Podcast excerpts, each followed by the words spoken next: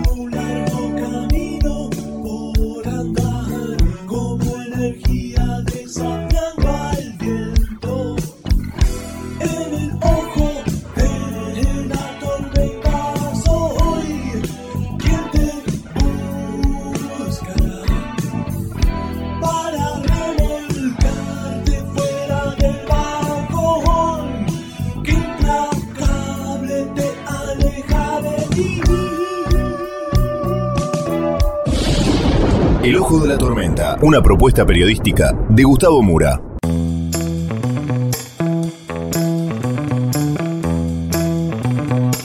Bienvenidos al Ojo de la Tormenta. La tapa de hoy es Los Cuatro Cuartos. Vamos entonces con los temas del día de hoy en este breve sumario.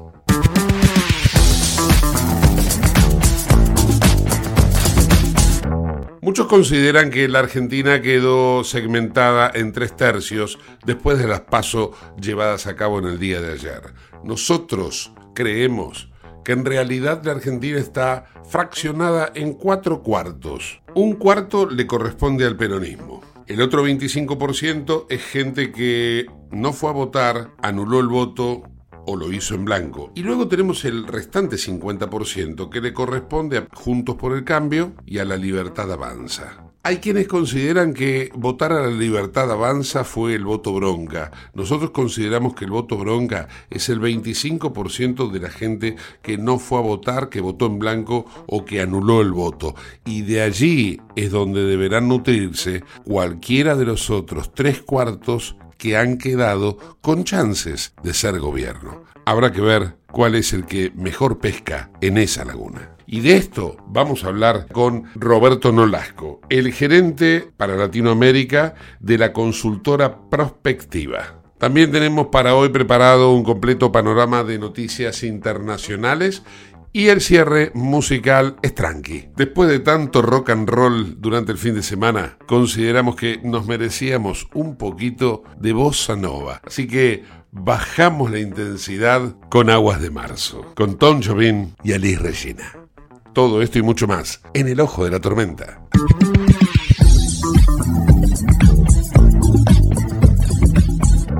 Auspicia este programa Autopiezas Pana. Más de 30.000 productos en stock y más de 30 años brindando seguridad para tu vehículo. No te olvides de visitarlos en la web pana.com.ar o llamarlos al 42504220. Autopiezas Pana, tu socio estratégico. Dirección Avenida La Plata 1933, Quilmes Oeste.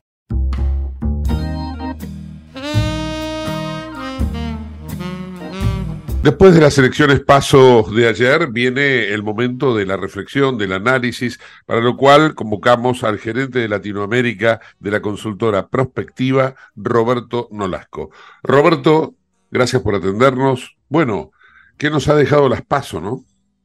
¿Qué tal, Gustavo? ¿Cómo estás? Gracias nuevamente por, por convocarme a, analizar un poquito el escenario político que hablamos hace una semana, era uno, y la verdad que ayer cambió, cambió bastante con, con el resultado esperado, de, inesperado. Eh, la verdad, nosotros preveíamos y veíamos un buen, una buena performance de Milei, eh, donde competía por ser el candidato individualmente más votado. Sorprendió que sea la, la, coalición o la alianza más votada, ¿no? que supere a Unión por la Patria y dejando los terceros y a Juntos por el Cambio dejando los segundos. Sí. Eh, ¿por qué se le tiene tanto, mm, no sé si miedo, aversión o cómo definirlo, en este caso, al partido de Javier Milei, a la Libertad Avanza? Bueno, nosotros la, semana pasada cuando conversamos, yo te había marcado algunos puntos, algunas variables que eran fundamentales a la hora de, de leer las pasos, que veníamos viendo en, en, las pasos provinciales y en las últimas pasos ejecutivas de 2019 y 2015. Uno de ellos era la participación, porque a mayor participación, mayor legitimidad tiene el ganador. En este caso la participación fue baja. Y otro era el comportamiento del votante peronista y no peronista y acá respondiendo a tu pregunta, nos encontramos con que el votante no peronista se dividió prácticamente en dos, porque la diferencia entre Milei y Juntos por el Cambio es de un punto y 1,5, 1,7 más o menos. Pero la gran diferencia entre Juntos por el Cambio y Javier Milei a nivel nacional es que Juntos por el Cambio es una alianza, una coalición que viene creciendo desde hace ya ocho años por lo menos, podríamos, de 2015, para mí podríamos remontarnos un poquito antes, desde la fundación del PRO, eh, donde progresivamente va creciendo y ya hoy cuenta con un bloque importante en diputados, un bloque importante en senadores, cuenta con ocho gobernaciones y, la posibilidad de, ampliar ese número y terminar el año entre 10 y 11 gobernaciones. Y son algunos factores que te otorgan gobernabilidad que la libertad avanza no, no tiene. Más allá de las propuestas radicalizadas o, o las propuestas fuertes de cambio que propone Javier Milei, está cómo la va a hacer, con qué apoyos, dónde va a construir poder para poder hacer esas reformas. Hay algunas que las puede hacer directamente del Ejecutivo, pero todo lo que sea una reforma laboral, una reforma previsional, una reforma impositiva, necesariamente tiene que pasar por un Congreso. Y nosotros, yo personalmente, desde mi análisis, veo ahí el gran desafío de Milei si es que logra la, la presidencia, que genera un cierto temor a la estabilidad política y a la gobernabilidad que podría tener, que Juntos por el Cambio la tiene un poco más garantizada por este armado eh, territorial y e histórico que tiene. Claro, bueno, siguiendo esa línea de razonamiento, mi ley podría, en este caso, apoyarse en una negociación eh, clara, ¿no? Estoy hablando no negociaciones bajo cuerda, sino en una negociación parlamentaria con digamos, con la gente de Juntos por el Cambio, porque tendría cierta predisposición a, por ejemplo, una flexibilización laboral, un sector de Juntos por el Cambio. Sí, sí, un sector, como vos bien marcaste. Juntos por el Cambio también internamente es bastante heterogéneo y encontramos desde el PRO y el PRO que responde a Patricia Bullrich y no es el mismo que responde a Horacio Rodríguez Larreta, como también encontramos eh, a la UCR, a la coalición cívica, al peronismo de Piqueto, a ciertos armados de, de gobernadores. Entonces es bastante heterogéneo. Ahora bien, si Javier Milei tiene en mente eso que, vos acabas de, proponer, para ello él debería ceder, ¿no? Debería primero ceder lugares en el gobierno, en el gobierno ejecutivo, formar una nueva coalición de gobierno, cosa que en los presidencialismos es bastante caro, a diferencia del parlamentarismo que está más acostumbrado a, a, estos armados, en el presidencialismo sería más complejo porque a, a cambio de ese apoyo legislativo tenés que ceder lugares importantes en tu gobierno pero además es también sensible si esta negociación no le asegura igual la mayoría. Tendría que negociar con todos juntos por el cambio, no solamente con Patricia Bullrich, cosa que también es, es bastante compleja esa negociación, ¿no? Entonces, uh -huh. yo creo que Milei, en caso de lograr la presidencia, tiene ese desafío. Ahora, ¿qué es lo que nosotros también vimos ayer y, y podemos analizar? Es que la diferencia entre el tercero y el primero son 2,7 puntos. Entonces nos estamos encontrando que hay tres jugadores en carrera para dos lugares en el balotaje. Sería muy difícil que alguna de las dos fuerzas o que alguna fuerza logre una victoria en primera vuelta después de los resultados de ayer. Entonces tenemos, la verdad, tres caballos en carrera para dos lugares. Y hay que ver ahí estos dos meses, que dos meses, como sabemos, en tiempo de campaña es un montón de tiempo, cómo se terminan de armar y configurar los distintos espacios. Eh, mm, siguiendo el razonamiento que vos estabas planteando, ¿no? El de la negociación. No, por ahí no, no veo por qué tendría que ceder espacios de gabinete. O sea, hay, hay una forma, recordemos cuando se planteaba la disyuntiva entre Patricia Bullrich y Horacio Rodríguez Larreta, era Patricia Bullrich no negocia, Larreta negociaba con todo, ¿no? Y ganó Patricia Bullrich el, el, no negocio. Y la verdad, digo, el que tiene las cartas en la mano, el que dice, la verdad, yo quiero modificar tal cosa, y luego el Parlamento no lo acompaña, lo único que le queda por accionar a ese eventual gobierno. Puede ser Bullrich o puede ser Milley. Cualquiera de los dos les cabe esto. Eh, agarran y dicen, la verdad no me están ayudando a, mejorar el país, lo dice públicamente, como con una cadena nacional, y creo que la gente que ha votado a Patricia Bullrich y a Javier Milei son más que los que han votado a, por ejemplo, a Massa. La suma de los dos son más. Pero además, y acá viene algo que por ahí, en alguna manera, no, no, no es que refuto lo que acabas de decir, pero le doy un agregado. Eh, vos hablas de los tres tercios, y yo la verdad que lo considero que hay cuatro cuartos, porque no nos olvidemos que hay un cuarto de la población que no ha votado, que está desencantada con todo, con los tres. Por lo tanto, ese último cuarto se sumaría al desencanto que plantee ese presidente que dice no me están dejando hacer las cosas. Yo creo que lo están poniendo en un problema serio al que se oponga a las reformas, ¿o no?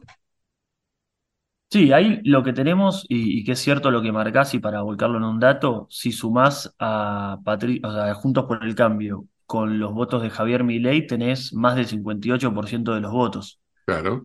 Tienen dos opciones que se podrían considerar de, derecha, algo que es inédito en la Argentina que eh, dos propuestas que, antiperonistas, o no peronistas, mejor dicho, que proponen achicar el Estado, bajar el gasto público, hacer unas reformas fuertes eh, y de shock, tengan tanto apoyo. Eso es cierto, eso sin lugar a dudas es cierto.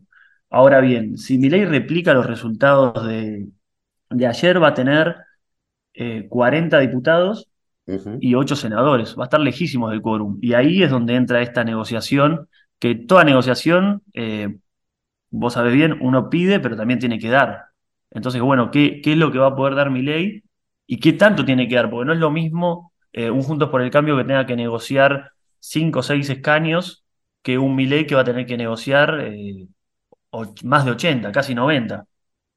Entonces hay, hay una diferencia muy fuerte. Es cierto que tal vez el, costo político al principio de oponerse o de, bloquear la agenda de mi ley, tal vez tiene algún costo para Juntos por el Cambio en caso de que no gane.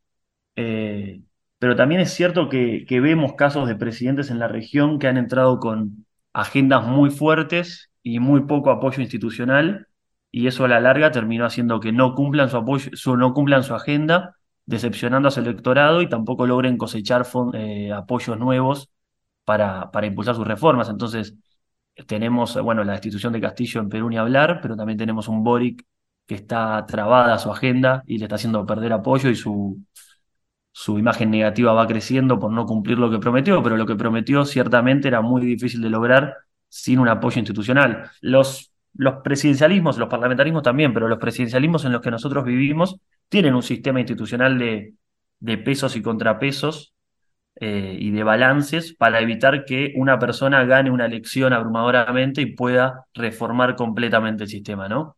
Entonces, el, el, sistema está pensado para eso. Entonces, es un, es un desafío para los outsiders, que Argentina no tiene tradición encima de outsiders, jamás alguien que, que no provenía así de la política o no tenía carrera política gobernó el país. Bueno, es un desafío para, para cualquier outsider.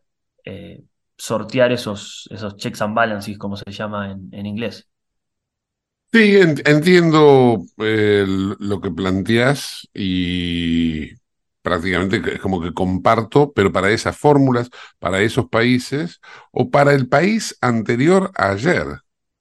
Ayer, la Argentina Lo acabas de decir y me parece que eh, no, no estás tomando, no es que, perdón, no te quiero marcar, pero digo, en esta charla está surgiendo un tema. tenemos que tomar nota de que la Argentina que, que se pintó ayer es una Argentina que va, la mitad de la Argentina va de centro derecha a derecha la mitad de la Argentina, va de centro derecha a derecha. Luego la otra mitad no es que es de centro a centro izquierda, es un cuarto de esa mitad es de centro a centro izquierda y un cuarto no quiere nada. Bueno, eso, es cierto. No nos olvidemos de eso. Entonces, entonces tenemos que tener en cuenta que hay más de la mitad de los argentinos que quieren estas reformas. Hay más de la mitad de los argentinos que sí, que votó eh, votó un cambio, votó un cambio fuerte, probablemente no estén todos interiorizados a fondo con, con las reformas que propone Bullrich o, que propone Milley, pero sí, sin lugar a dudas, es un hecho inédito y por eso te lo marcaba que de los, de los votantes de ayer, más del 58%. Y, claro, yo tomaba tus palabras. siempre la, participación, la participación suele ser eh, mayor en las generales, es probable que haya más votantes en las generales que ayer. Ayer tuvimos una participación baja, pero bueno, 10 eh, puntos más baja de lo que suelen ser las generales. Si para las generales suelen ser 80% eh, aproximadamente, ayer tuvimos 70%, entonces, eh, sí, sin lugar a dudas, nos estamos encontrando con un cambio de época y con un cambio de mentalidad en, en, la sociedad y en el votante argentino. También hay mucha decepción, tengamos en cuenta que la presidencia de Macri no terminó bien en cuanto a, variables económicas y a la economía y después vino una presidencia peronista que con un contexto internacional muy adverso tampoco está terminando bien, no hace falta ni decirlo, ¿no? Más del 100% de, de inflación, los índices de pobreza y, y de indigencia muy elevados, deuda, o sea, todos los problemas que ya sabemos. Entonces hay, hay un voto también hartazgo hacia la política que, que fecundó a, a, la posibilidad de Milei de, de, sacar el resultado que sacó ayer. Eh, sin lugar a dudas, sí va a ser un tiempo de cambio donde, bueno, la habilidad política de, quien gane para construir poder una vez que haya obtenido la victoria, sea quien sea, va a ser muy importante. Porque quien gane difícilmente tenga un, apoyo mayoritario eh, institucional, no, estoy hablando desde lo social. Desde lo social, sí, lo, vimos ayer, un, un, gran apoyo al cambio de la oposición. ¿Cuál de los dos? lo veremos probablemente en octubre o en noviembre. Pero sin lugar a dudas eh, estamos en un momento de cambio que hay que ver qué tan hábil son los políticos para capitalizar ese, ese envío inicial. Sí, fundamentalmente hay que ver, yo eh, no sé, no tengo experiencia porque de hecho no tiene nadie, ¿no? Este, hay que ver si el voto a mi ley se mantiene en octubre, pero si se llegase a mantener, eh, tenemos una situación muy compleja para el análisis, porque si todo esto se si este esquema se repite, el peronismo queda fuera del balotaje y la Argentina define entre dos fórmulas de derecha y centro derecha, lo cual me parece que es un escenario absolutamente inédito para nuestro país en, en la historia. con, con una reducción muy grande, pero en ese escenario el peronismo se vería muy reducido en, el Congreso, ¿no? Perdería muchos lugares en diputados y, en senadores.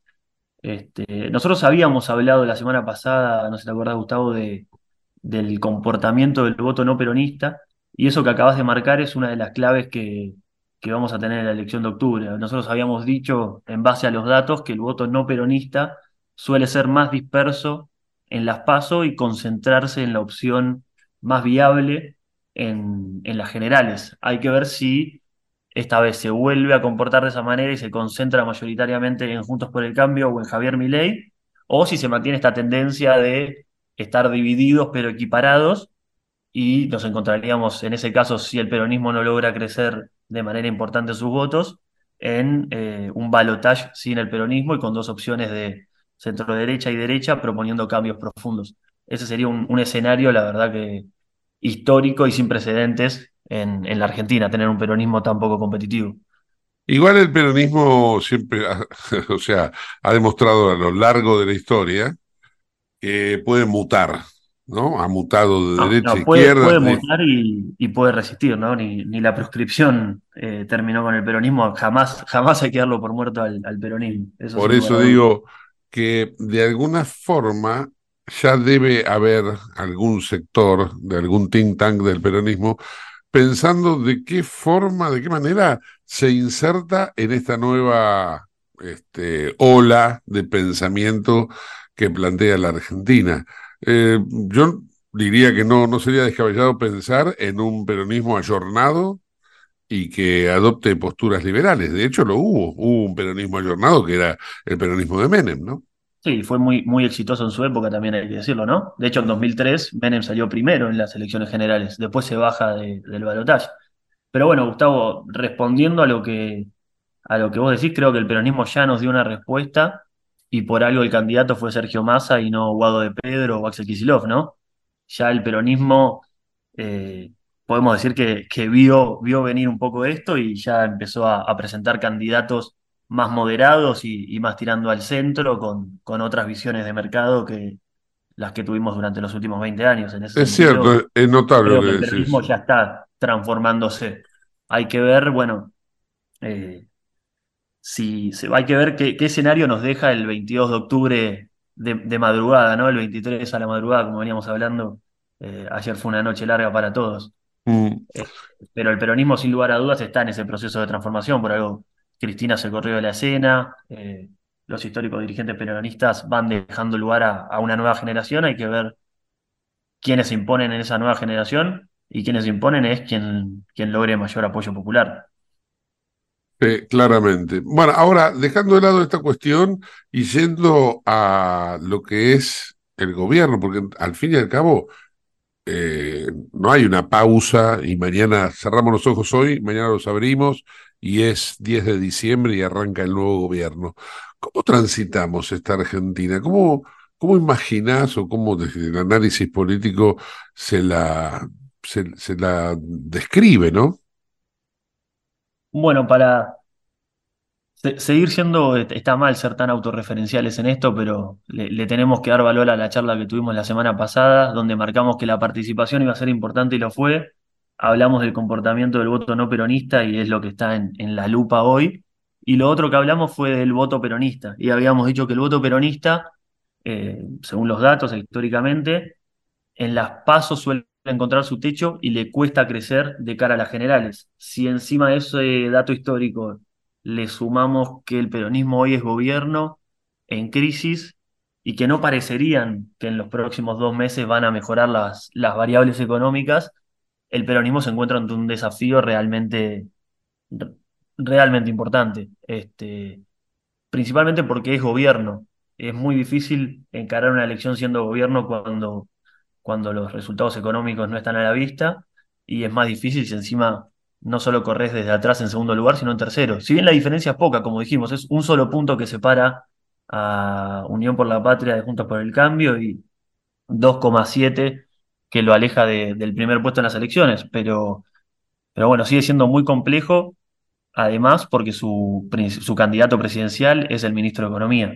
Entonces es un escenario realmente complejo de acá hasta el 22 de octubre y hasta el 10 de diciembre. Y, y, y Alberto Fernández. Eh, o sea, Bueno. digo, digo, acá hay una situación que es un gobierno que, por ejemplo, miremos el comportamiento hoy del dólar. El dólar se fue a 680, 700, no tiene, en este momento no tiene techo. Eh, frente a eso, aumenta todo. La inflación, eh, es o sea, si era galopante, ahora ya no, no podemos describirlo, es un Fórmula Así 1. es, el, el oficial también aumentó, el oficial tuvo un aumento importante y Claro. La el paralelo que vos marcás, bueno, el paralelo es, si se quiere, llamativo, ¿no? Porque a priori un, un análisis muy básico diría que los mercados deberían estar contentos que ganaron eh, Milei y Patricia Bullrich. Sí. Por otro lado, lo, por, por qué entonces el dólar se, se fue tan alto? Y uno podría ahí explicar que lo que principalmente le gusta al mercado es un buen clima de negocios, previsibilidad y, y estabilidad política y económica. Y eso a priori eh, Milei no lo estaría asegurando, ¿no? Entonces ahí también hay una lectura que hay que, hay que ver cómo interpretaron a, los resultados electorales los mercados. Pero sin lugar a dudas, desde el lugar del gobierno, es un lugar muy incómodo y muy complejo de enfrentar, porque tu ministro de Economía es a la vez tu candidato presidencial y la situación económica solo parece deteriorarse. Y en ese escenario, no solo tenés que mantener los votos que ya obtuviste, sino tenés que captar nuevos votantes. Es realmente es difícil ese escenario para, para el gobierno, eh, para llegar competitivo y, llegar el peronismo unido competitivo a las elecciones del 22 de octubre. Que después, Juntos por el Cambio, Patricia Bullrich y, y Milei tienen sus propios desafíos, ¿no? Pero, pero el del gobierno y el del peronismo unificado es muy complejo. Qué complicado, ¿no? Qué complicado. Bueno, veremos cómo, cómo evoluciona todo esto, ¿no? No sé si ha quedado algo pendiente para el análisis, Roberto. Eh, no, yo creo que lo, que nos queda ver es eh, en estos dos meses pasados, Milei bajó mucho su exposición y este resultado lo pone en el foco de, la escena, eh, en el ojo de la tormenta. Así que él, va a estar en el flash de todas las cámaras, o sea, su exposición, él hizo una campaña de una exposición muy medida, con salidas en medios eh, muy controladas y, hoy ya cualquier canal de, noticias que prendes, no él, pero sus candidatos lógicamente tienen que salir a capitalizar la victoria y él va a tener que, buscar capitalizarla también, entonces esa exposición eh, va a tener que ser muy inteligente en cómo medirla y, y cómo no exponerse de más, porque toda exposición también eh, tiene una variable de peligro de, de meter la pata, de, exponerse innecesariamente. Entonces ahí Milei tiene ese desafío y el desafío de seducir a los nuevos votantes que no votaron esta elección y, van a votar en las generales y buscar eh, votantes de, Juntos por el Cambio que, que, lo posicionen a él como la mejor opción no peronista y atraer ese voto. Y Patricia Burrich tiene el gran desafío de competir por el voto de, Horacio Rodríguez Larreta, de, captarlo y fidelizarlo dentro de la alianza, que ahí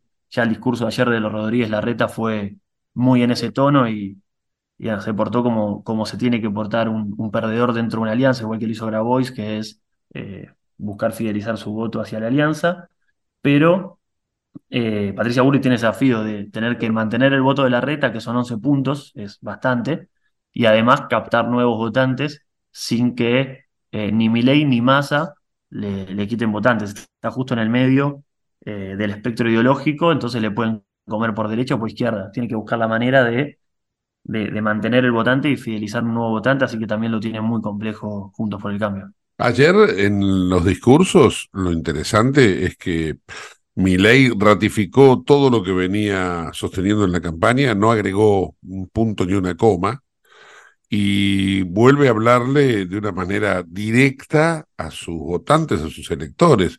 A mí me pareció notable que, por ejemplo, no, no se subiera a la euforia y en medio de la euforia dijese alguna cosa que hasta podría resultarle eh, en contra, ¿no? Pero no, mantuvo su postura, eh, todo lo que es el, eh, digamos, la, propuesta de la libertad avanza, el discurso, es el antiperonismo. Pues es todo lo que, eh, el, o sea, todo lo contrario algo que el peronismo viene haciendo hace 70 años.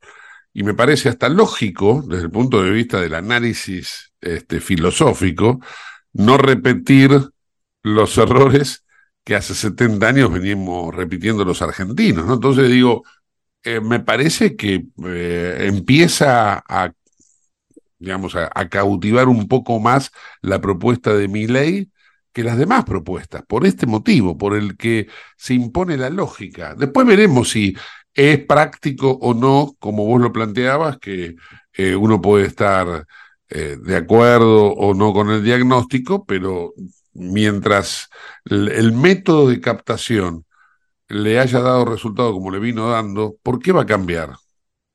No, eso sin lugar a dudas. El, electoralmente fue, fue muy eficiente, muy efectivo su, su discurso. Eh, es un discurso de, propuestas de cambio profundos en una crisis profunda, ¿no? Y en una crisis que eh, viene heredada de un gobierno de otro color político. Entonces, le pega a los dos por igual al, al hablar de cambios y de la crisis y de lo mismo de siempre. Tengamos en cuenta que tanto la reta como, Patricia Bullrich son dos políticos de carrera que, que toda su vida se dedicaron a ello. Entonces, el discurso de Milei en ese sentido fue muy atractivo y ayer estuvo muy inteligente en esto que vos decías de, de mantenerse firme en su discurso, fidelizar a sus votantes, pero no arriesgar de más. El problema, o sea, el desafío ahora que tiene es en estos dos meses, eh, donde tiene grandes chances de, lograr la presidencia, mantener un discurso o, presentar un discurso que una vez que logre la presidencia lo pueda realizar, ¿no? Volverse un poco más, más viable en algunas de sus propuestas eh, para buscar también ese nuevo votante. Él ya está fidelizando al, votante que ayer lo votó. El desafío es, por la corta distancia con las otras dos coaliciones, lograr nuevos votos. Sí. Eh, creo que de alguna manera, eh, qué bueno que vos pusiste en blanco sobre negro el tema de la centro derecha y la derecha como cambio de, de la Argentina, ¿no? Pero creo que eh, la política argentina menospreció, subvaluó el poder de cambio que tienen los electores argentinos. Todos interpretaron que iban a seguir eh, en, esta cuestión meridiana, hasta inclusive eh, creo que también hubo un cambio gravitacional el día que Macri marcó la diferencia entre Larreta y Bullrich, cuando dijo, Bullrich no negocia y la reta va a negociar. A mí me parece que fue fundamental, ¿no? El, ese cambio que impuso Macri. Sí, bueno, Macri fue, fue, un importante ganador sin ser candidato ayer, ¿no? Ganó su candidato en la ciudad, nunca lo, lo aclaró, pero todos entendíamos que su candidata era Patricia Bullrich y ganó Patricia Bullrich. Y en los últimos meses estuvo hablando bien de Milei, estuvo acercándose Sí. ciertamente. Entonces capitalizó de alguna manera ayer el, triunfo de Milei también, hablando de que la mayoría de los argentinos habían votado el cambio, sumando a las dos alianzas y e iban a tener la fuerza para hacer los cambios. Entonces, eh, Macri en ese sentido, la verdad que estuvo muy inteligente estas elecciones. Yo creo que, eh, volviendo a lo que decías atrás de menospreciar al, votante argentino, yo creo que lo que se pensaba desde la política era cómo iba a ser ley para asegurarse los votos sin un, un armado territorial que le asegurase un fiscal en cada escuela, por lo menos, para asegurar esos votos. Pero bueno, ayer entonces, eh, sin eso, ley igual se impuso. Yo creo que podemos hablar de que la, democracia trabajó bien ayer. Eso es algo que hay que rescatar de, las elecciones de ayer. Sí, sí, claramente. Roberto, agradecido por este contacto. ¿eh? A vos, Gustavo. Que sigas muy bien. Te mando un fuerte abrazo. Roberto Nolasco, gerente de Latinoamérica de la consultora Prospectiva, en el ojo de la tormenta.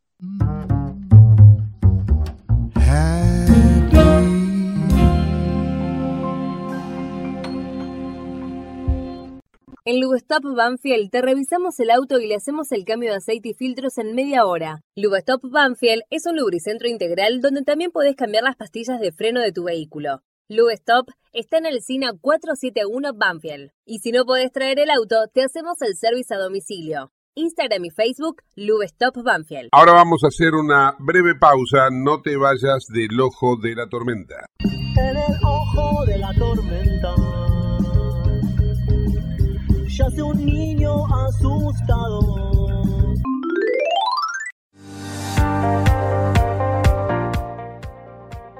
Urgente. La Subsecretaría de Atención Primaria y Salud de Merlo informa, todo paciente adulto con síntomas o sospecha de dengue debe concurrir a la guardia del Hospital Eva Perón, ingresar por la calle Pasteur, acercarse al mostrador, anunciarse y de ahí se lo derivará al consultorio correspondiente. Los síntomas del dengue son fiebre acompañada de dolor detrás de los ojos, de cabeza, muscular y de articulaciones náuseas y vómitos, malestar intenso general, aparición de manchas en la piel, picazón y o sangrado de nariz y encías.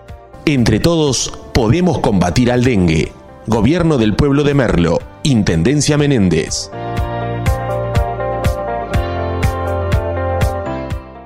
Autopiezas Pana Distribuidor Nacional de Autopartes, líder en el rubro suspensión, dirección y frenos para vehículos. Para más información sobre las marcas que trabajamos, visítanos en nuestra web pana.com.ar o escribinos a nuestro email pana.pana.com.ar. Autopiezas Pana, tu socio estratégico.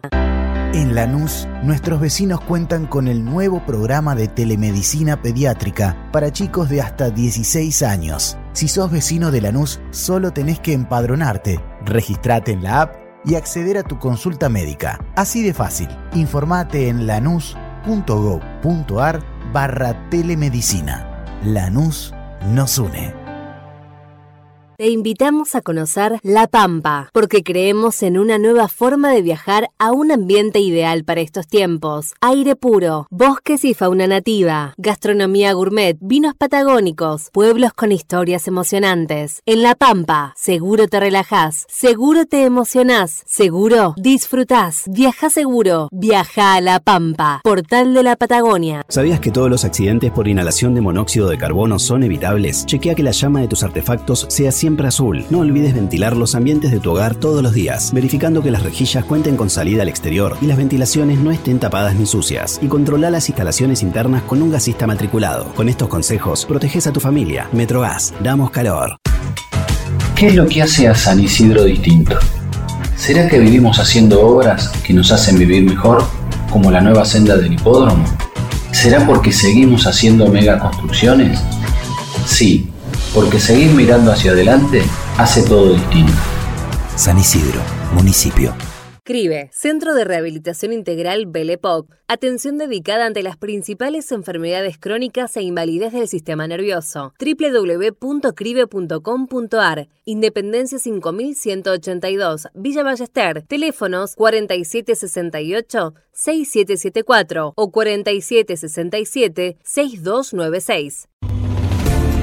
Merlo crece en obras. La Secretaría de Obras y Servicios Públicos de Merlo avanza con el plan de renovación de la red vial. Estos trabajos mejoran la transitabilidad de las calles, la seguridad y la calidad de vida de nuestros vecinos. Ya finalizaron trabajos de pavimentación en la calle Junín entre Cervantes y Ruta 40 en Merlo Centro. Se encuentran en ejecución en Irigoyen entre Garay y Cámpora en Merlo Norte y continúan nuevas obras en el distrito. Merlo crece en obras. Intendencia Menéndez. ¿Tenés Galicia? Tenés que saber algo. ¿Tenés alguna duda? Tenés alguien que te escucha y te da atención 24/7. ¿Tenés ganas de hacer algo? Tenés muchos beneficios en lo que más te gusta. Tenés ganas de no hacer nada. Tenés una app para hacer todo desde el celular sin moverte del sillón de tu casa. Tenés, todo para vivir un día a día mejor. Tenés Galicia. Tenés Galicia.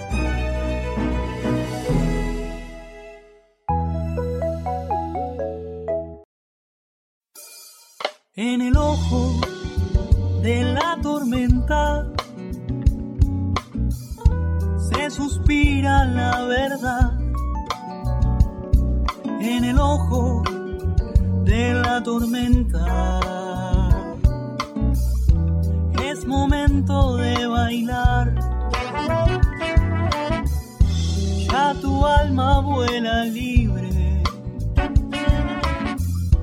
esperando el huracán.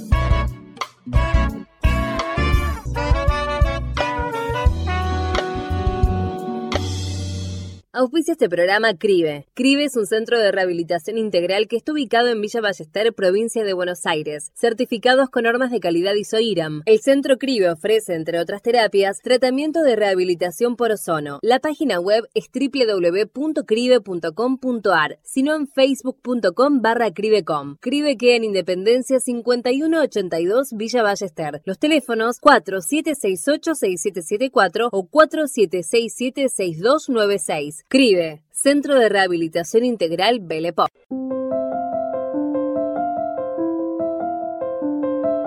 Vamos a compartir ahora un completo panorama de noticias internacionales elaborado por Euronews. Comenzamos con todo lo relacionado, lo vinculado a la guerra en Ucrania, pero hay que prestar mucha atención también a lo que está pasando, un fenómeno que se está dando en Israel, donde muchos israelíes están emigrando a Alemania. Vamos.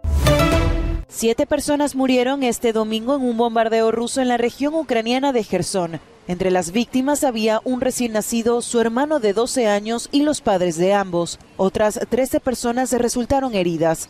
El presidente Volodymyr Zelensky confirmó los ataques en Gerson y en otras regiones ucranianas durante la jornada del domingo. Las autoridades designadas por Moscú en la zona ocupada de Donetsk denunciaron un ataque ucraniano en las afueras de la capital regional. Por su parte, los medios de comunicación prorrusos afirman que, en total, las fuerzas ucranianas han utilizado más de 100 proyectiles de artillería de fabricación estadounidense contra la región el domingo, incluida munición de racimo. Y en la ciudad de Belgorod, en el suroeste de Rusia, mandos militares rusos aseguran haber derribado un dron ucraniano con el sistema de defensa aérea. La explosión dañó varios pisos de un edificio, pero no se reportaron víctimas. Al menos 500 niños han muerto y más de 1.000 han resultado heridos desde que Rusia lanzó su invasión en Ucrania, según la Fiscalía General de Ucrania. Los funcionarios subrayaron que las cifras son incompletas debido a la dificultad de recopilar datos en las zonas ocupadas por las fuerzas rusas. Este domingo se informa que un bebé y un niño de 12 años murieron en bombardeos rusos en la región de Gerson. Según la Fiscalía, las regiones donde más han sufrido los niños han sido Donetsk, Gerson, Kharkov, Kiev y Zaporilla. En estos momentos, más de 7 millones de niños ucranianos corren grave peligro de sufrir daños físicos, graves trastornos emocionales y desplazamientos. De los casi 18 millones de personas que necesitan ayuda humanitaria urgente en Ucrania, más de 4 millones son niños, advierte Save the Children. Varios diplomáticos de la embajada rusa en Moldavia abandonaron el país en un avión charter este lunes, tras ser expulsados por acciones inamistosas, según alegaron las autoridades moldavas. El vuelo despegó con unas 100 personas a bordo, entre ellas había diplomáticos y personal técnico de la embajada rusa, así como sus familiares.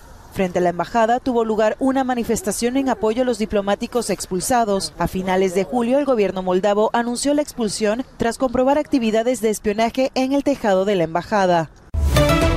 El presidente derrocado de Níger, Mohamed Basum, será juzgado por alta traición. La junta militar que tomó el poder por la fuerza el pasado 26 de julio dijo que posee las pruebas para procesar ante las autoridades competentes nacionales e internacionales al depuesto presidente y sus cómplices locales y extranjeros. Esta noticia llega al mismo día en el que la junta militar dijo que estaba abierta a explorar la vía de la diplomacia y la paz con el fin de resolver la crisis. Y es que desde que comenzó el conflicto, la Comunidad Económica de los Estados de África Occidental ha impuesto severas sanciones sobre Níger y amenazado con llegar a intervenir militarmente. La CDAO asegura que su posición es la de resolver el conflicto mediante el diálogo, pero el presidente de Costa de Marfil declaró que sería posible intervenir lo antes posible.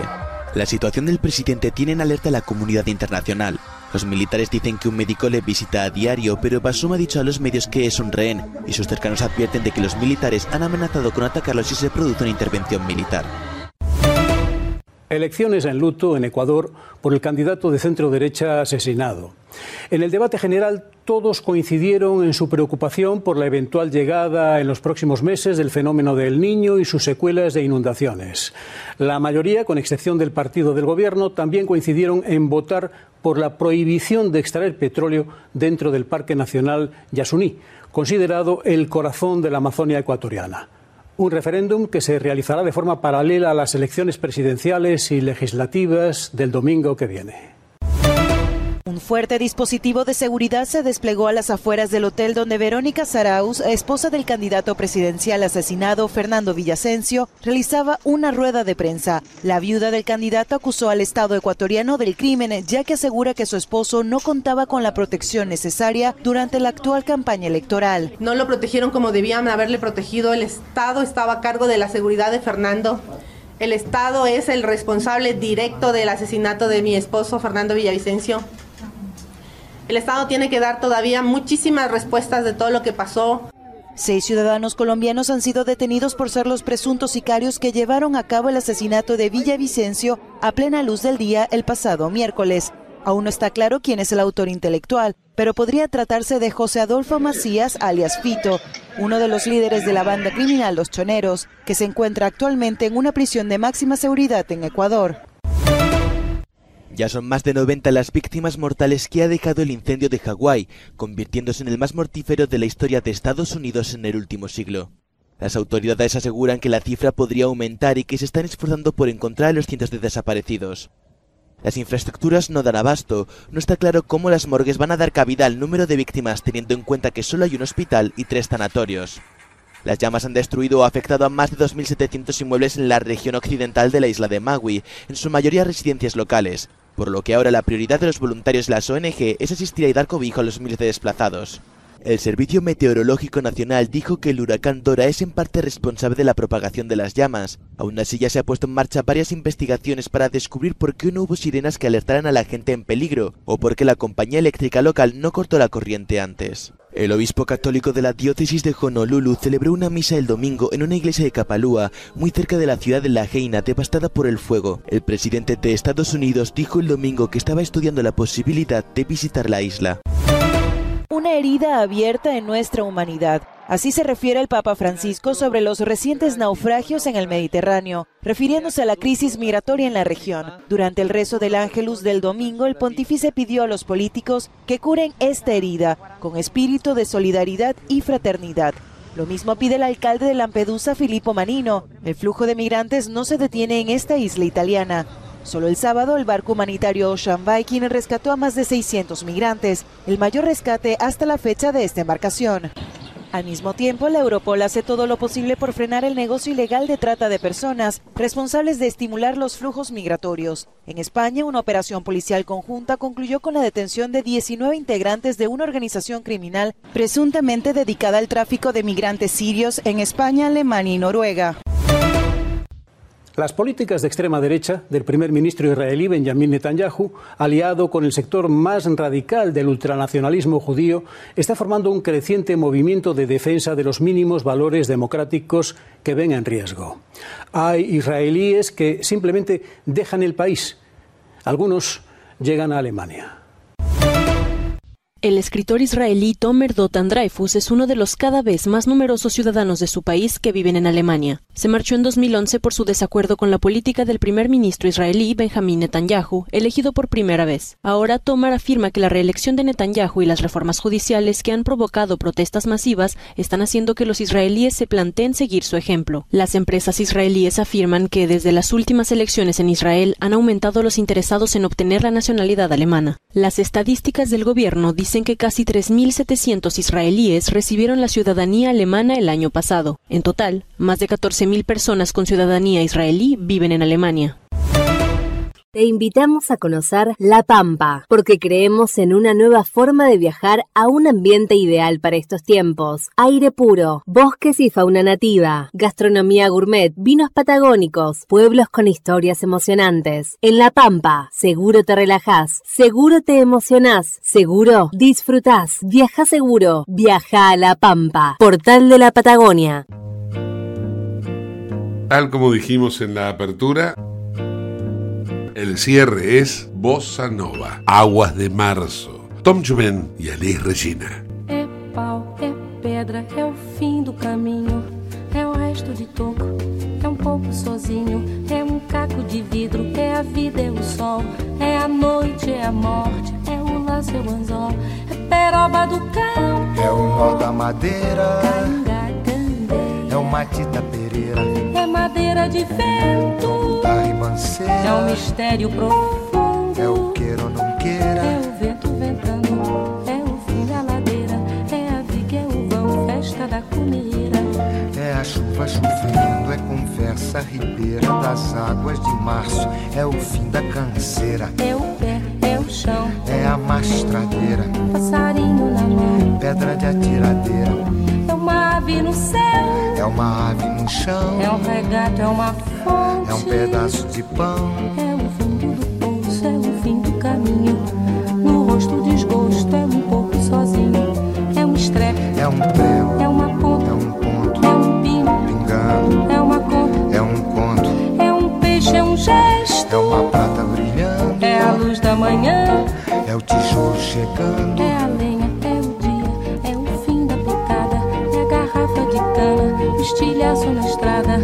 projeto da casa, é o corpo na cama, é o carro enguiçado, é a lama, é a lama, É um passo, é uma ponte, é um sapo, é uma rã é um resto de mato na luz. da manhã. São as águas de março fechando o verão, é a promessa de vida no teu coração.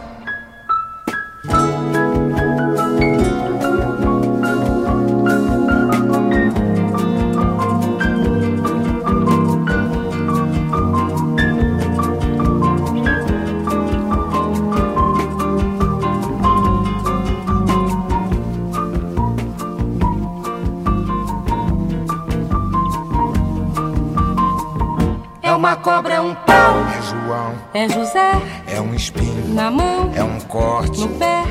São as águas de março, fechando o verão. É a promessa de vida no teu coração. É pau, É pedra é o fim, do caminho. é um resto, de topo, é um pouco, sozinho. É um passo, é uma ponte. é um sapo, é uma rã, É um belo horizonte. é uma febre terçã. São as águas de março fechando o verão. É a promessa de vida no teu coração. Pau, Edra,